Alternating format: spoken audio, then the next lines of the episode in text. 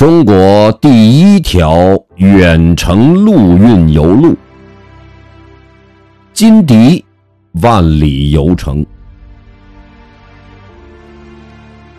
一八九五年，清光绪二十一年严冬，天津至牛庄之间的道路结冰，邮运奇差难以通行，改由信差携邮袋。沿京渝铁路天津至山海关段，乘火车运送，此为中国第一条铁道邮路。一九一四年至一九一八年，天津邮政管理局开发了一条一万余华里的陆运邮路，由天津经北京张家口。北至库伦，今天的乌兰巴托；西至新疆迪化，今天的乌鲁木齐。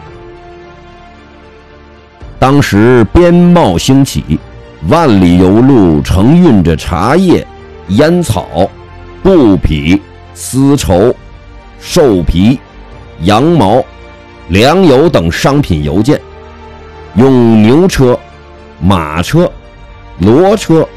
骆驼作为穿过草原和沙漠的运载工具，此为中国第一条万里陆运邮路。